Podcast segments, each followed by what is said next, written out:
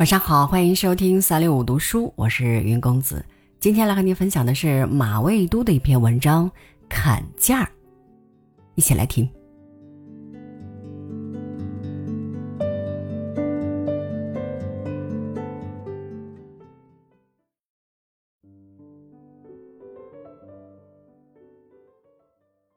中国人的小聪明特多，许多时候从小处就可以看出。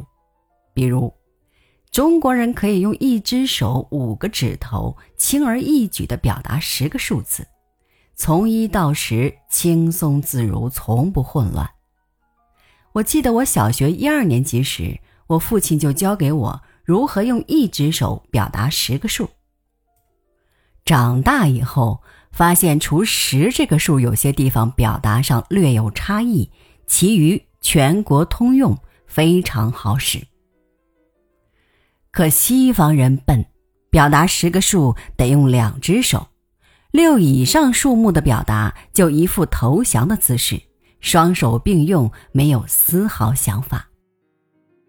东邻日本也没有学会一只手表达十个数，但与西方人略有不同，两手重叠表达，理论上也是十指相加。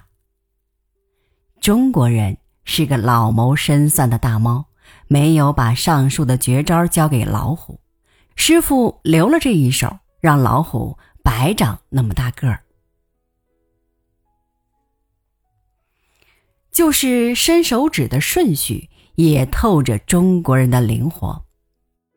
中国人的一是伸食指，二是加上中指，但三就是中指、无名指、小指，四不用说了。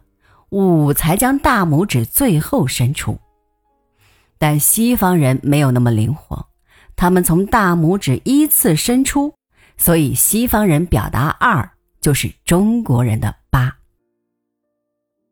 笑话是这样开始的：我的一位不会一句英文、浪迹天涯的朋友在伦敦跳蚤市场讨价还价，英国人伸出拇指、食指开价，twenty。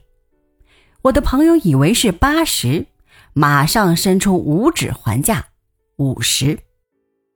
英国人诚实的说：“No, no, no, twenty。”朋友说：“你别那么死心眼儿，就给五十。”英国人一脸狐疑。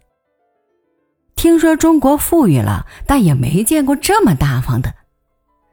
我的朋友将五十英镑丢给英国人，气宇轩昂地把东西揽入怀中，还跟所有人吹牛自己的砍价绝技。小聪明有时候灵，有时候不灵，碰上笨人，小聪明一般不灵。